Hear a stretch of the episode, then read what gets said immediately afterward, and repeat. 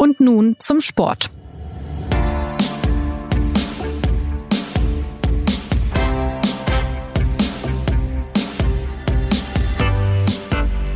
Herzlich willkommen zur neuen Folge von Und nun zum Sport, dem Sportpodcast der Süddeutschen Zeitung.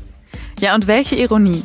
Am Sonntag wird Nico Kovac beim FC Bayern entlassen, nachdem die Münchner 1 zu 5 gegen Eintracht Frankfurt verloren haben.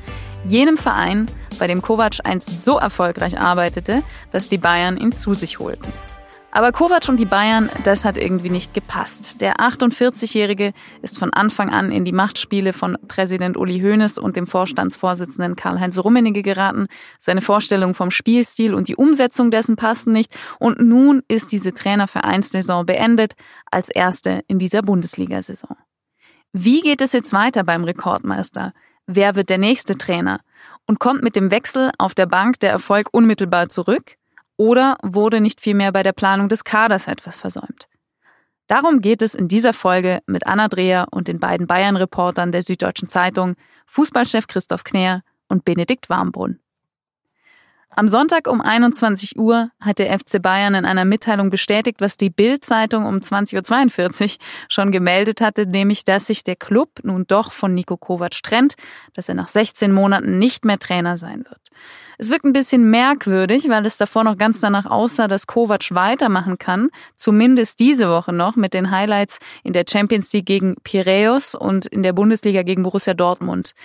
Benedikt viel wird dazu nicht bekannt sein zum Zeitpunkt der Aufnahme dieses Podcastes, aber was kann denn bisher zum Ablauf des gestrigen Tages gesagt werden? Also die, äh, das Vereinsgelände an der Säbener Straße war gestern wahrscheinlich äh, mit das am besten beobachtete Gebäude in ganz Deutschland. Man weiß also, äh, wann Nico Kovac reingefahren ist in die Tiefgarage des FC Bayern, 7.56 Uhr. Man weiß, wann er rausgefahren ist und man weiß, dass er auch ein Training mit den Reservisten geleitet hat um 10.14 Uhr. Aber was äh, sonst passiert ist, ist relativ schwer zu sagen. Er hat wahrscheinlich einfach mal jetzt äh, ganz blöd gesagt Dienst nach Vorschrift gemacht. Er hat sich nichts vorwerfen lassen, hat weiter gearbeitet. Und ich vermute jetzt mal, dass das Gespräch, das dann am Ende als ein, äh, ich glaube ja, seriöses und offenes von Karl-Heinz Rummenigge bezeichnet wurde, dass das erst später stattgefunden hat, also nach 14.58 Uhr, weil dieses sehr gut beobachtete Gebäude an der Säbener Straße äh, zu keinem Zeitpunkt von Uli Hoeneß, Karl-Heinz Rummenigge oder Hasan Salihamidzic besucht wurde. Deswegen gehe ich jetzt mal davon aus, dass dann dieses Gespräch stattgefunden hat. Wann genau, das ist mir zumindest noch nicht bekannt. Okay, aber das heißt, äh, Nico Kovac äh, verließ das Trainingsgelände auch in dem Glauben, dass er noch Trainer bleiben würde. Ich vermute mal, er verließ es in äh, dem Wissen, dass er jetzt ein Gespräch noch zu führen hat, in dem es dann schon auch um seine Zukunft geht. Also dass es nach einem 1 zu 5 in Frankfurt und diesen ganzen Wochen irgendwie Gesprächsbedarf geben würde, das dürfte ihn, glaube ich, jetzt auch nicht überrascht haben. Ob er da schon diesen äh, Vorsatz hatte, den Rücktritt anzubieten, wie es dann in der Pressemitteilung beschrieben wurde, das ist nicht auszuschließen, wäre aber irgendwie dann doch auch wieder eine überraschende Wendung, weil er ja am Samstag noch sehr deutlich gesagt hat, dass er nicht aufgeben wird. Also glaubst du, dass dieses einvernehmliche, diese Einvernehmlichkeit, diese berühmt-berüchtigte tatsächlich äh, eine Einvernehmlichkeit war? Ich könnte es mir vorstellen, ja. Okay. Von Anfang an war es ja schwierig für Kovac, weil er in Uli Hoeneß zwar einen mächtigen Fürsprecher hatte, aber in Karl-Heinz Rummenigge auch einen sehr beständigen Kritiker. Hoeneß wollte nicht akzeptieren, dass Jupp Heynckes nicht weitermachen möchte. Rummenigge hätte gerne Thomas Tuchel äh, an der, auf der Bank gehabt, was nicht geklappt hat.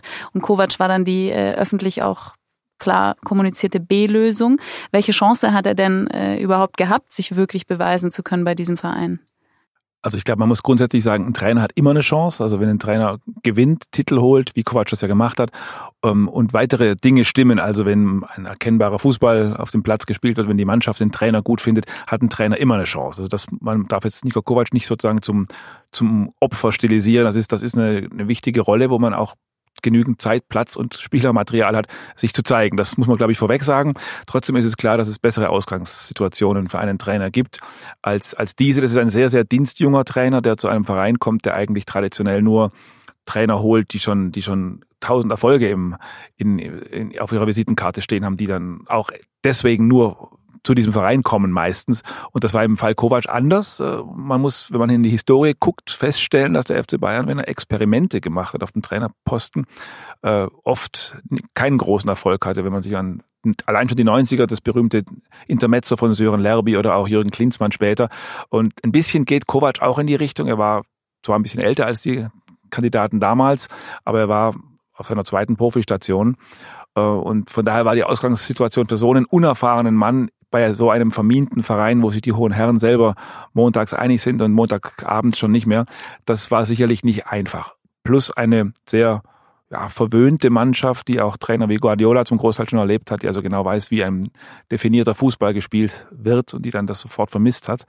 Äh, plus eine Umbruchssituation, wo wichtige Spieler hinaus begleitet werden sollten, die man nicht auf die Bank setzt und so. Also das, das, das war schon sehr, sehr ungünstig für ihn, aber es spricht trotzdem nichts dagegen, ähm, einer Mannschaft einen klareren Plan mitzugeben. Also von daher ist, glaube ich, beides richtig. Und wenn man jetzt daran denkt, dass eben von der, von der höchsten Ebene die äh, ja, der Zuspruch oder die Abneigung gespalten war. Wie sah das denn in der Mannschaft letztendlich aus? Also hat er das Standing überhaupt jemals gehabt, dass er zumindest dort akzeptiert wurde von denjenigen, mit denen er täglich zusammenarbeitet? Also ich glaube, ähm, der Fußball ist ja auch so ein bisschen so eine Ergebnis- und Macho-Branche und das hat Niko Kovac am Anfang mit nach München gebracht. Er, er, kam ja gerade mit diesem Pokalsieg mit, mit Eintracht Frankfurt und wie man das so schnell zugespitzt in der Medienwelt sagt, hat er mit seinen Frankfurtern die Bayern ausgecoacht, weil er mit seinem tollen Konterfußball die bayerischen Schwächen aufgespießt hat. Von daher kam er sicherlich trotz seiner Jugend in Anführungszeichen mit einem gewissen Renommee dahin und das nehmen Spieler schon auch wahr. Das war der Trainer, der uns wehgetan hat im Pokalfinale. Aber es muss dann offenbar schon relativ schnell so gewesen sein, dass die ersten anspruchsvollen Herren vom Glauben abgefallen sind, weil ihnen ein bisschen die, sagen wir, das Offensivkonzept dieses Trainers gefehlt hat, weil sie das vermisst haben, weil die Rotation am Anfang betrieben wurde, aber völlig unerklärt geblieben ist. Ähm, von daher hat man relativ schnell sich gewundert als Beobachter, dass es überhaupt gar keine äh, ja, freundlichen, wohlmeinenden Stimmen aus der Mannschaft über den Trainer gab, ob gefragt oder ungefragt. Das gehört auch zur Wahrheit, wenn man sagt, dass Kovac nie geschützt wurde in München von Hoeneß und Rummenigge, von Rummenigge schon gleich gar nicht. Dann muss man auch dazu sagen, dass man, also ich kann mich an einen Spieler erinnern, der gesagt hat, lasst mal unseren Trainer in Ruhe, es ist gerade eine schwierige Situation, es ist alles nicht so einfach. Diesen Satz habe ich nie gehört. Ein guter Trainer ist er ja schon, würde ich mal behaupten. Das hat er ja auch äh, bei der Eintracht gezeigt, aber eben keiner für den FC Bayern. Warum nicht? Woran ist er letztendlich gescheitert? Also es ist, wie Christoph ja gerade schon beschrieben hat, es ist ja wirklich eine Gemengelage, in der ganz viele Dinge rein gespielt haben. Und äh, also wenn wir jetzt erstmal auf die Mannschaft schauen, dann ist er wahrscheinlich daran gescheitert, dass er nicht das passende Konzept für diese Mannschaft entwickelt hat, sondern dass er in den wichtigen Spielen zu defensiv gedacht hat und zu defensiv auch gecoacht hat. Und also jetzt beispielsweise eben im Liverpool-Spiel in der Champions League hat ja danach Robert Lewandowski sehr, sehr deutlich gesagt, dass ihm das zu wenig Risiko war. Mats hat zumindest angedeutet, dass man da dann schon irgendwie mehr bei der Taktik in die Tiefe gehen müsste. Und es hat sich ja in dieser Saison dann fortgesetzt, dass viele Spieler ähm, wurden von ihm hauptsächlich ähm, defensiv angesprochen. Also Philipp Coutinho erzählen es ja auch, wie das da, das, da ging es dann auch darum, dass der viel nach hinten arbeiten sollte und eben nicht als der Spieler, der er nun mal ist, ähm, freigestellt wurde für die Offensive, um da ganz sein kreatives Potenzial herzuholen. Und also ich denke, in der Mannschaft ist er ein bisschen daran gescheitert, dass er nie eine Ebene mit ihr gefunden hat. Und da hat dann am Ende natürlich auch seine Rhetorik dazu geführt, dass das in den vergangenen Wochen sehr, sehr schnell ein ganz großer Graben wurde. Also dass er immer wieder gesagt hat, die Spieler setzen nicht das um, was wir als Trainer eigentlich gut vorbereitet haben.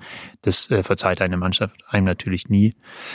Und ich glaube, zusätzlich ist er dann natürlich schon daran gescheitert, dass er von den oberen nie die Unterstützung bekommen hat, was die Mannschaft dann eben wieder gespürt hat und dadurch war es dann eben ein Teufelskreis irgendwann. Also ist es so ein bisschen die eigene Sturheit, an der er gescheitert ist, dass er seine Idee unbedingt durchsetzen wollte, obwohl er man eigentlich irgendwann gesehen hat, okay, das funktioniert so nicht, er muss mit dem Spielermaterial anders arbeiten, sei es, weil die Spieler seinen Stil nicht, nicht mochten oder aus welchen Gründen auch immer. Sturheit glaube ich nicht. Ich glaube, dass er, das klingt jetzt härter wahrscheinlich, als ich es meine, ich glaube, dass er einfach als Trainer an seine Grenzen gestoßen ist, dass der einfach kein, der ist nicht dieser FC Bayern Trainer, das ist vielleicht auch gar nicht schlimm, nicht der FC Bayern Trainer zu sein, aber er ist jetzt nicht der, auch wenn er bei Bayern gespielt hat, nicht der, der diesen offensiven, dominanten dominanten Fußball spielen lässt. Er denkt den Fußball einfach anders. Und was der Bene gerade schon sagte, was in der Mannschaft eben auch zum Teil nicht gut ankam, dass wenn die Bayern in der 88. Minute, da gab es einige Fälle, 2 zu 1 geführt haben, dann hat er, was weiß ich, den Rafinha eingewechselt und dafür einen Offensivspieler rausgenommen. Also diesen klassischen Eintracht Frankfurt Move oder Mainz 05 Move, dass man auf Verwalten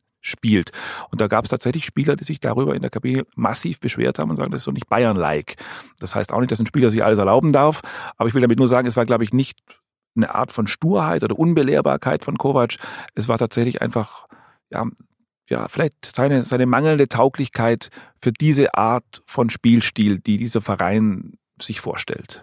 Und was würdet ihr sagen, was war äh, dann letztendlich diese Bruchstelle? Also wann ist das passiert in den letzten Monaten? Man erinnert sich ja noch an das 7 zu 2 in der Champions League, wo man dachte, okay, jetzt ist er angekommen, jetzt war das der Durchbruch und jetzt scheitert er, Ironie des Fußballs, äh, ausgerechnet letztendlich gegen seinen Verein wegen oder weswegen er dann von den Bayern geholt wurde, wegen den Leistungen, die er dort mit denen erzielt hatte. Also ich denke, wovon er sich nicht mehr erholt hat, war das Wochenende, in dem er eigentlich einen der größten Erfolge ähm, als Trainer in München hatte, als er 5 zu 0 gegen Borussia Dortmund gewonnen hat und am nächsten Tag Karl-Heinz Rummenigge gesagt hat, dass es keine Jobgarantie gäbe für niemanden beim FC Bayern, was jetzt zunächst mal ja ein äh, faktisch unwiderlegbarer Satz ist, weil es gibt keine Jobgarantie, übrigens ja auch nicht für Karl-Heinz Rummenigge, der ja 2021 am Ende aufhören muss.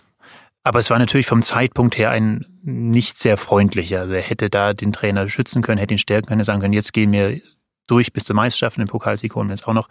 Und danach gab es bis zum Saisonende eine Diskussion, bleibt er danach noch, bleibt er nicht. Er hat zwei Titel gewonnen. Dann äh, hält Karl-Heinz Rummenigge eine äh, Bankettrede nach dem Pokalsieg in Berlin, in der er jedem dankt, aber nicht Nico Kovac.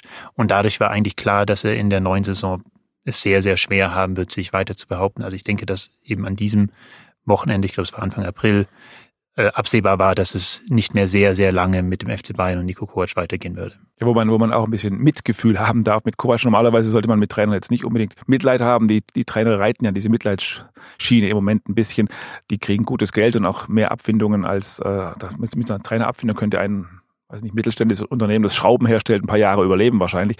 Aber in einem Punkt muss man mit ihm durchaus ein gewisses Mitgefühl zeigen er war, wenn man sagt, die hohen Herren waren sich uneinig, was ihn anbelangt, dann ging es da gar nicht mal wirklich um ihn, wenn man ehrlich ist. Es war einfach dieses, dieser über Jahre, Jahrzehnte gepflegte Männerkonflikt zwischen Rummenigge und Hoeneß, die sich immer wieder in den Armen lagen, wenn es gegen den Feind draußen ging, dann aber auch immer wieder das Sandförmchen weggenommen haben, wie auf dem, wie auf dem Kinderspielplatz. Und in diesen Konflikt ist Kovac reingeraten. Und er war eigentlich nur der Kollateralwatschenmann für, für Kalle Rummenigge. Um ihn selbst ging es gar nicht. Und wenn Rummenigge da ein bisschen gepiekst hat, dann hat er natürlich vor allem deswegen gepiekst, weil das der Trainer vom Uli Hoeneß war und weil er nochmal wollte, dass draußen das alle sehen, dass das der Trainer vom Uli Hoeneß war.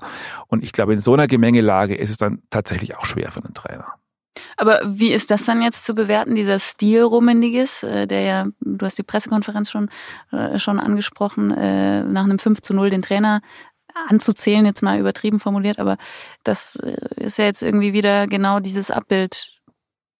Ja, und das, dieses Abbild muss man dann jetzt auch vor Augen haben, wenn man jetzt an die Zukunft denkt, wenn man jetzt daran denkt, wie geht's jetzt weiter? Der FC Bayern wird möglicherweise auch weiterhin einen Trainer haben wollen, der, der die Mannschaft aufstellt. Da darf man dann gespannt sein. Der Markt ist ohnehin klein für einen Bayern-Trainer. Dann kommen natürlich noch gewisse Dinge die dazu, die den Markt noch kleiner machen. Der Trainer muss verfügbar sein und so weiter. Und was den Markt halt dann noch kleiner macht, ist, dass man auch noch im Ausschlussverfahren auch noch einen finden muss, den beide hohe Herren akzeptieren. Also der eine sagt dann, wenn es um den Allegri geht, sagt Hönes wahrscheinlich, ich will nicht schon wieder einen Italiener vom Rummenigge haben. Und wenn es um den Tuchel geht, dann ist es auch der Rummenigge Mann. Und andersrum sagt der Rummenigge wahrscheinlich, den Hönes Mann will ich nicht. Wenn man das alles mitrechnet, dann wird der ohnehin kleine Markt noch viel kleiner werden. Und da muss man äh, wenn man zufällig Bayern-Anhänger wäre, wahrscheinlich schon befürchten, ähm, dass dieser große Verein mit diesen beiden ja wirklich großen Männern sich jetzt auf der Zielgerade, auf der sich die beiden großen Männer befinden, aus persönlichen Eitelkeiten noch ein bisschen selbst beschädigt. Das macht es ja eben auch interessant, finde ja. ich, dass äh, Hönes eigentlich am 15. Dezember äh, Adieu sagt und äh, Rummenigge äh, auch in absehbarer Zeit nicht mehr dort ist, die jetzt aber natürlich diese Zukunft noch bestimmen. Äh, eine Frage noch, bevor wir äh, in diese Zukunft blicken. Lag es denn wirklich am Trainer oder war es nicht eher die leicht versemmelte oder versäumte ideale Kaderplanung, die jetzt äh, zu dem Ergebnis geführt hat, das wir jetzt vor uns haben? Also es lag A schon auch am Trainer, also bei aller äh, Sympathie, die man im Zweifel äh, für Nico Kovac haben kann und auch haben darf. Also er hat sich ja wirklich gerade in dieser schwierigen Phase am Ende der Saison, einfach muss man sagen, hat er sehr auf eine menschliche äh, Seite sich gezeigt, hat sich ähm, sehr souverän durch diese Wochen dann noch irgendwie durchmanövriert, äh, in denen er ja die ganze Zeit eigentlich von oben angezählt wurde am Ende hat man schon auch gemerkt, wie das an ihm gezehrt hat. Da ist eben die Rhetorik dann bei ihm auch ein bisschen ins äh, ja, Verschwörungstheoretische teilweise auch gekippt. Wenn man dann aber sich den Kader anschaut, mit dem er gearbeitet hat in dieser Saison, dann darf man, also es ist ein sehr guter Kader auf der einen Seite. In der Offensive ist es äh, mit, äh, ist da sehr viel Potenzial mit Coman, mit Gnabry, mit äh, Coutinho, mit Müller, mit Lewandowski. Aber eben an einer Position äh, ist zu erkennen, dass es da nicht wirklich ideal ist. Es ist eben auf der 6 vor der Abwehr, wo es eigentlich in dem Kader keine ideale Lösung gibt. Es können mehrere Spieler spielen und dass da irgendwas nicht funktioniert, hat man immer wieder gesehen, auch gegen Frankfurt übrigens, als äh, diese rote Karte für Boateng äh, ja in der Anfangsphase war auch aus einem Gegenangriff und da fehlt dann, hat einfach die Absicherung gefehlt. Es war sicherlich zum einen auch, dass die Struktur innerhalb der Mannschaft, die der Trainer vorgegeben hat, nicht optimal war, aber eben auch, dass der Kader genau auf dieser entscheidenden Position ja eine kleine Lücke hat. Das ist, gibt ja so diese abstrakten Begriffe im Fußball wie Hierarchie, die wir manchmal ein bisschen unterschätzen, die aber tatsächlich eine Rolle spielen. Und wenn man sich das mal beim FC Bayern jetzt anguckt, in der Zeit, wo nicht nur Lahm und Alonso und Schweinsteiger schon längst raus sind, sondern auch noch Ribéry und Robben, die natürlich keine klassischen Führungsspieler waren, aber irgendwelche Faktoren natürlich doch waren, dann fällt einem schon auf, dass diese klassische Achse, die eine Mannschaft haben sollte, dass diese Achse im Moment eigentlich nur aus dem Torwart Neuer ganz hinten und dem Stürmer Lewandowski ganz vorne besteht. Kimmich und, würde ich noch. Ja, vielleicht noch oder? Kimmich, aber der, da leidet dass die Achsentauglichkeit ein bisschen darunter, dass man natürlich gar nicht weiß, wo der spielt. Da spielt, spielt er rechts, spielt er links, spielt er im Zentrum, aber er natürlich hat er den Anspruch, zur Achse zu gehören. Aber er hat zuletzt auch nicht mehr so gespielt, wie, wie er schon spielen kann, hat auch ein bisschen unter dieser Situation gelitten. Und dann merkt man, dass das für so eine Mannschaft einfach viel zu wenig ist. Also das muss man, das sind natürlich tatsächlich mildernde Umstände für den Trainer, dass er mit einer Mannschaft äh, auskommen musste, die aus lauter Genies und Feinfüßen und Talenten und Dribblern besteht, wo aber wo man nicht so genau weiß, wer geht jetzt mit der Fahne voran, wenn es in Liverpool eng wird. Wobei man natürlich auch sagen könnte, ne, wenn er etwas weniger diffus rotiert hätte, hätte ja. er ja sich selbst auch so eine Achse aufbauen können. Ja, hätte, man hätte sagen können, man macht so einen Spieler wie den Leon Goretzka oder sowas mal stark, aber da kam natürlich dann auch wieder Verletzungsprobleme dazu, die ihn ja auch ein bisschen gerettet haben, der Niko Kovac. Das konnte auch lange auch glaubwürdig als Alibi verwenden. Wenn man gar keine Abwehrspieler mehr hat, wird es irgendwie auch schwer, eine Abwehr aufzustellen.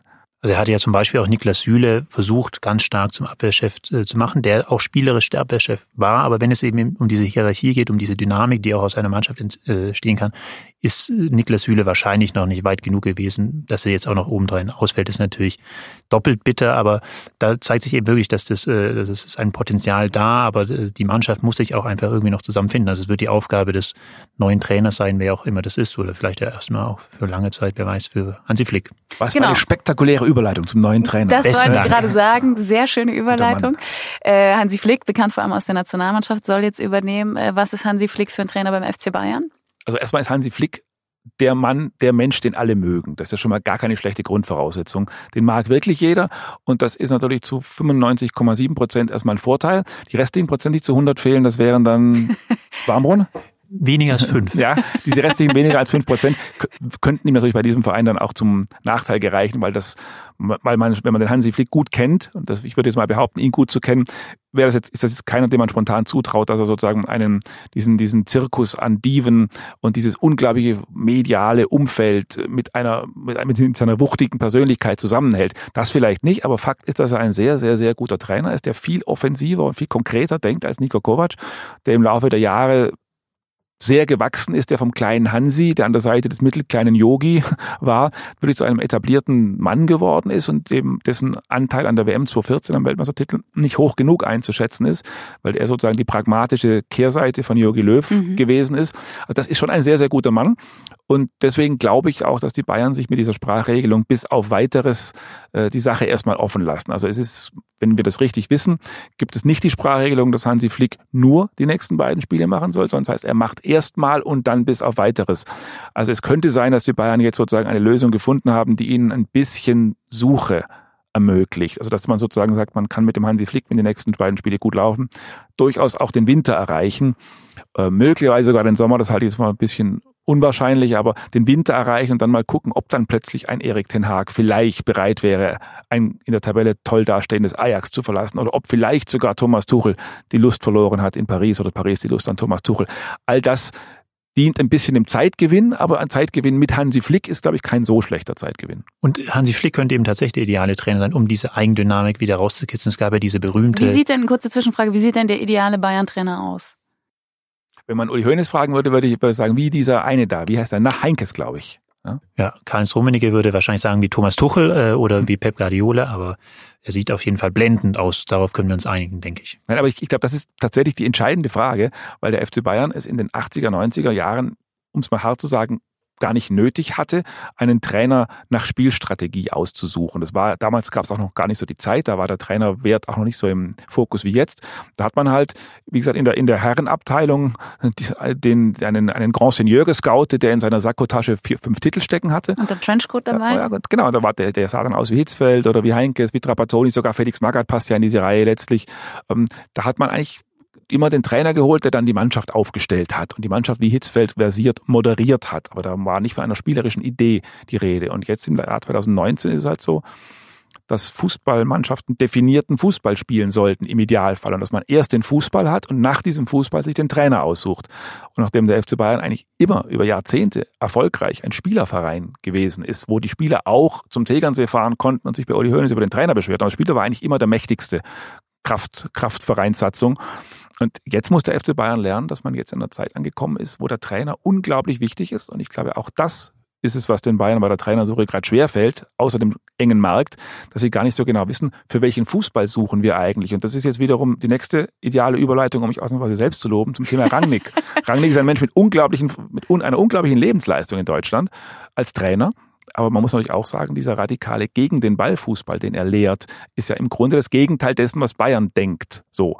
Und würde das passen? Ja, nein. Eine spannende Frage, die ich jetzt, weil ich sie nicht beantworten kann, an den Kollegen weitergebe. Dann lasst uns doch mal bei den Namen bleiben, die jetzt äh, gehandelt werden. Da gibt es natürlich allerlei Namen, die kreisen. Erik Ten Haag zum Beispiel, der gerade in Amsterdam unter Vertrag steht. Thomas Tuchel, der bei Paris äh, auf der Bank sitzt. Ralf Rangnick, Leipzig. Massimiliano Allegri wird auch genannt. José Mourinho. Wer ist denn unter all diesen Namen jetzt ein ernstzunehmender Kandidat?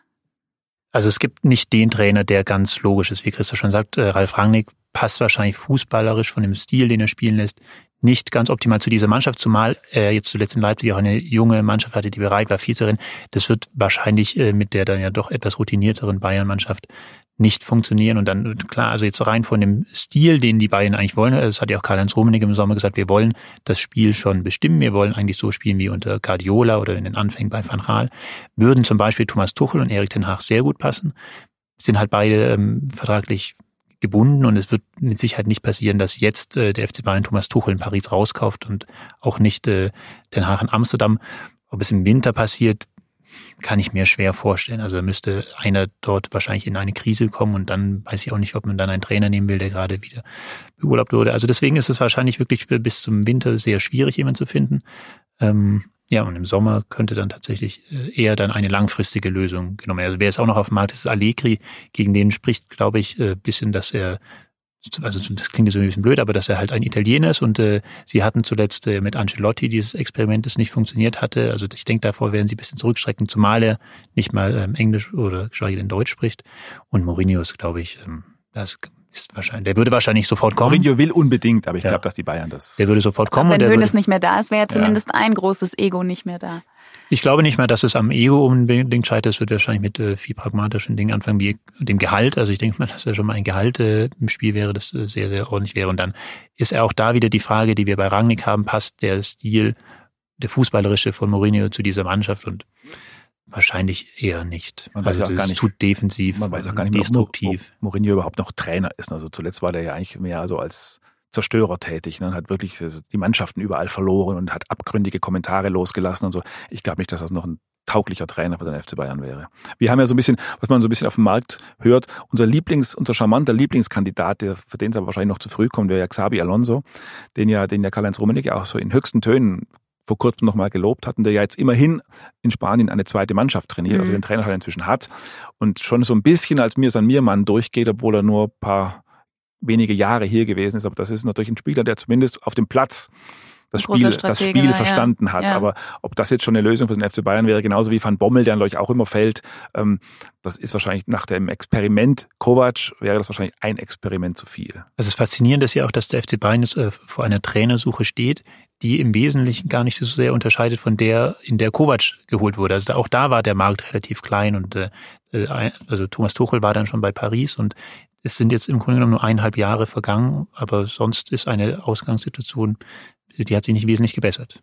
Das heißt, wenn Hansi Flick jetzt nicht vercoacht, um das Wort von vorhin zu nehmen, dann könntet ihr euch vorstellen, dass er durchaus bis Sommer die Leitung dieser Mannschaft bekommt. Sommer ist ein großes Wort. Ich, das, das weiß ich nicht. Ich glaube, dass es dem FC Bayern zu Pass kommt, dass jetzt nach diesen beiden Spielen erstmal die Länderspielpause ansteht, zwei Wochen. In der werden sie sich sicherlich den Kopf zerbrechen. Natürlich gibt es auch Lösungen, wie zu sagen, wir nehmen Arsene Wenger und gehen mit dem bis in den Sommer, was ich für fatal hielte, weil das in, bei Arsenal zuletzt schon klar erkennbar war, dass, es, dass der Mann jetzt nicht wegen seines Alters, sondern einfach wegen, seines, wegen seiner vielen, vielen Jahre, in denen er sich nicht so richtig als Denker weiterentwickelt hat, ist er ein bisschen aus der Zeit gefallen, glaube ich. Die beiden werden jetzt die Winter, die, die, diese Länderspielpause nutzen, um nachzudenken.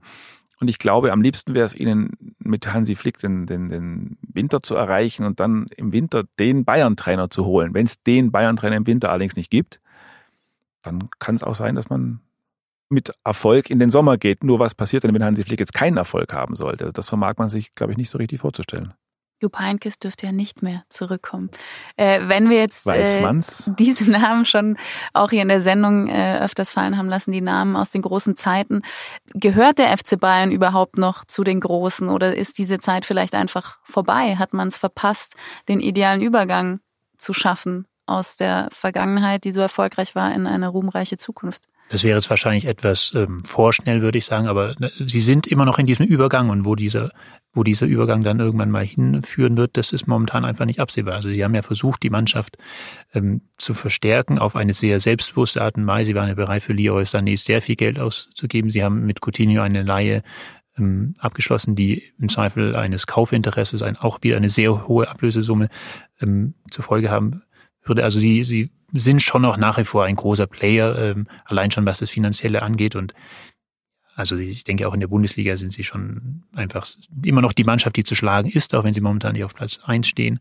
Aber international ähm, verliert man natürlich mit jeder Trainerentscheidung, die nicht ganz hundertprozentig funktioniert, ein kleines bisschen mehr den Anschluss glaube, was die Bayern, also sie sind sicherlich in Gefahr so ein bisschen, also sie müssen zumindest aufpassen, nicht abgehängt zu werden, so wie es Manchester United vor zehn Jahren gegangen ist, als sie dann nach, nach dauernden Champions League Finals mal so nur mal ein bisschen früher ausgeschieden, ein bisschen früher und das unterschätzt haben und dann auf einmal abgehängt waren. Die Gefahr darf man nicht unterschätzen als FC Bayern. Ich glaube aber, dass es die Münchner im Moment rettet, dass andere europäische etablierte Topclubs auch gerade Umbruchphasen haben. Also Real zum Beispiel ist auch nicht das Real, das man aus den letzten Jahren kennt. Barcelona baut neu. Äh, Manchester City ist, ist oben, aber noch kein traditioneller Club. Im Moment ist es eigentlich der FC Liverpool, der da steht mit Jürgen Klopp, was uns übrigens auch wieder zur Trainerfrage bringt. Ich glaube, ja, den, den, hätten den sie, den hätten sie glaube ich, gern. Ja. Aber das, äh, das, deswegen, es rettet die Bayern, glaube ich, ein bisschen, dass ganz Europa gerade ein bisschen die Topclubs sich gerade suchen. Aber ob Jürgen Klopp das dann macht, um da nochmal drauf zurückzukommen, ich glaube, dass also Jürgen Klopp Meister wird und dann pausiert. Er wird nicht mein im Winter Tipp. zur Verfügung stehen, äh, da äh, würde ich sehr viel Geld drauf wetten und im Sommer denke ich auch nicht. Die Frage ist ja auch, äh, in diesem Umbruch, über den wir jetzt auch schon gesprochen haben, kann ja auch eine Chance liegen. Also ich ich glaube jetzt, wenn man als Trainer von sich überzeugt ist, dann äh, hat natürlich der FC Bayern als Verein diese Anziehungskraft. Dann ist es auch egal, wenn man weiß, mit Rummenigge und Hönes könnte es kompliziert werden. Aber nun ist ja eben absehbar, dass da oben äh, bei diesen ganz großen Gestaltern, aber auch sehr präsenten Figuren einfach ein Wandel ähm, vor, äh, jetzt kommen wird und äh, und man dann in Kahn eine neue Figur hat und der Präsident ein anderer sein wird. Wie sehr beeinflusst das auch diese ganzen äh, Gefügsverschiebungen, die die Entwicklung einer Mannschaft, welcher Trainer sich wie entwickeln könnte? Sicher sehr. Also wir wissen ja auch bei anderen, auch bei wirtschaftlichen Entscheidungen im Moment, die, die vorbereitet werden, sitzt bei manchen Gesprächen Moment Oliver Kahn schon mit am Tisch, was auch Sinn ergibt und auch völlig vernünftig ist, wenn der Mann wirklich zum neuen Player aufgebaut werden soll, dann schadet Fachwissen natürlich nicht und das gehört auch zur Einarbeitung.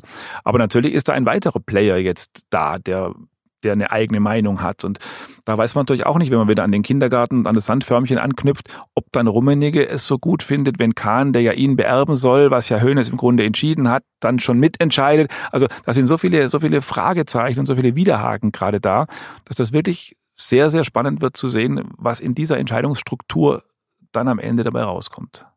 Seht ihr denn den Idealweg zurück zum Erfolg oder zurück zum ganz großen Erfolg? Ihr könnt jetzt hier quasi frei auch also eine ich, Wunschliste ich, ich, ich eines glaube, Trainers. Ich würde Jupp Heinkes zurückholen. Jupp Heinkes, falls Sie zuhören, die Unterstützung Bestimmt von Christoph Knär ja, hätten Sie. Liebe Grüße bei der Gelegenheit auch an Kando natürlich. Ja. Und an den Keukarp, von der angeblich, dem die Bayern da zum ersten Abschied geschenkt haben und der angeblich nicht mehr lebt, weil so Thomas Müller der Hund den Karpfen gefressen hat. Das weiß man aber nicht. Der angeblich ja sogar Filippo äh, hieß nach Phil Blam. Ja, genau. Und äh, äh, statt Filippo einen anderen Namen, wen würdet ihr denn am ehesten als äh, zukunftsträchtigen Mann auf der Bayern-Trainerbank sehen? Ich glaube, um mal eine halbe Etage höher äh, zu denken. Ich glaube, das Entscheidende wird sein, gar nicht, jetzt gar nicht mal die Trainerfigur, wo steckt, die, wo steckt der sportliche Verstand künftig in diesem Verein? Ich glaube, das ist das Entscheidende. Im Moment hat man ja, wenn man es mal etwas holzschnittartig oder ein bisschen zugespitzt sagt, hat man oben die beiden hohen Herren, die seit 50 Jahren dabei sind, sozusagen die überreifen Routiniers und die zweite Etage drunter hatte man mit Niko Kovac, der vorher im Profifußball nur in Frankfurt war und mit Hassan Salihamidzic, der im Profifußball als Funktionär noch nirgendwo war, im Grunde zwei Rookies. Also man hatte die ganz Alten und die ganz Dienstjungen, um es mal überspitzt zu sagen. Und die gesunde Mittelstruktur, also wirklich ein Max Eberl oder ein Freddy Bobic oder Leute, die die Branche seit Jahren kennen, die seit Jahren verhandeln, die den Markt kennen, das hat bisher völlig gefehlt. Und die Frage wird jetzt sein, traut man das Salihamidzic zu? Lässt man ihn in diese Rolle hineinwachsen? Oder wird Oliver Kahn andere Vertraute holen, wird am Ende doch wieder Max Eberl ein Thema. Ich glaube, das wird das Entscheidende sein, dass der Bayern, der FC Bayern einen sportlichen Sachverstand hat, äh, einen sportlichen Leiter, welche Position der immer haben mag im Organigramm und dass der gemeinsam mit einem Trainer dann die Zukunft bestimmt. Aber keine dieser beiden Figuren kennen wir im Moment und das ist für den FC Bayern nicht ungefährlich. Wir suchen also einen Mann, eine Frau, so viel kann man glaube ich sagen, wird es eher nicht werden beim FC Bayern. Wir suchen also einen Mann im Trenchcoat. Steffi Jones wäre frei. Steffi Jones wäre frei. Äh, wir suchen also einen Mann im Trenchcoat und sind gespannt, wer auf äh, die Interimslösung Hansi Flick folgen wird. Er darf durchaus auch einen äh, eng geschnittenen Maßanzug wie äh, Pep Guardiola tragen, denke ich. Okay. Das heißt, Modefragen lassen wir mal noch offen. Und damit kommen wir zum Ende dieser Sendung. Vielen Dank, Bene, vielen Dank, Christoph, fürs Mitmachen. Gerne. Und an Sie vielen Dank fürs Zuhören. Die nächste Folge gibt es nächsten Montag. Bis dahin, machen Sie es gut.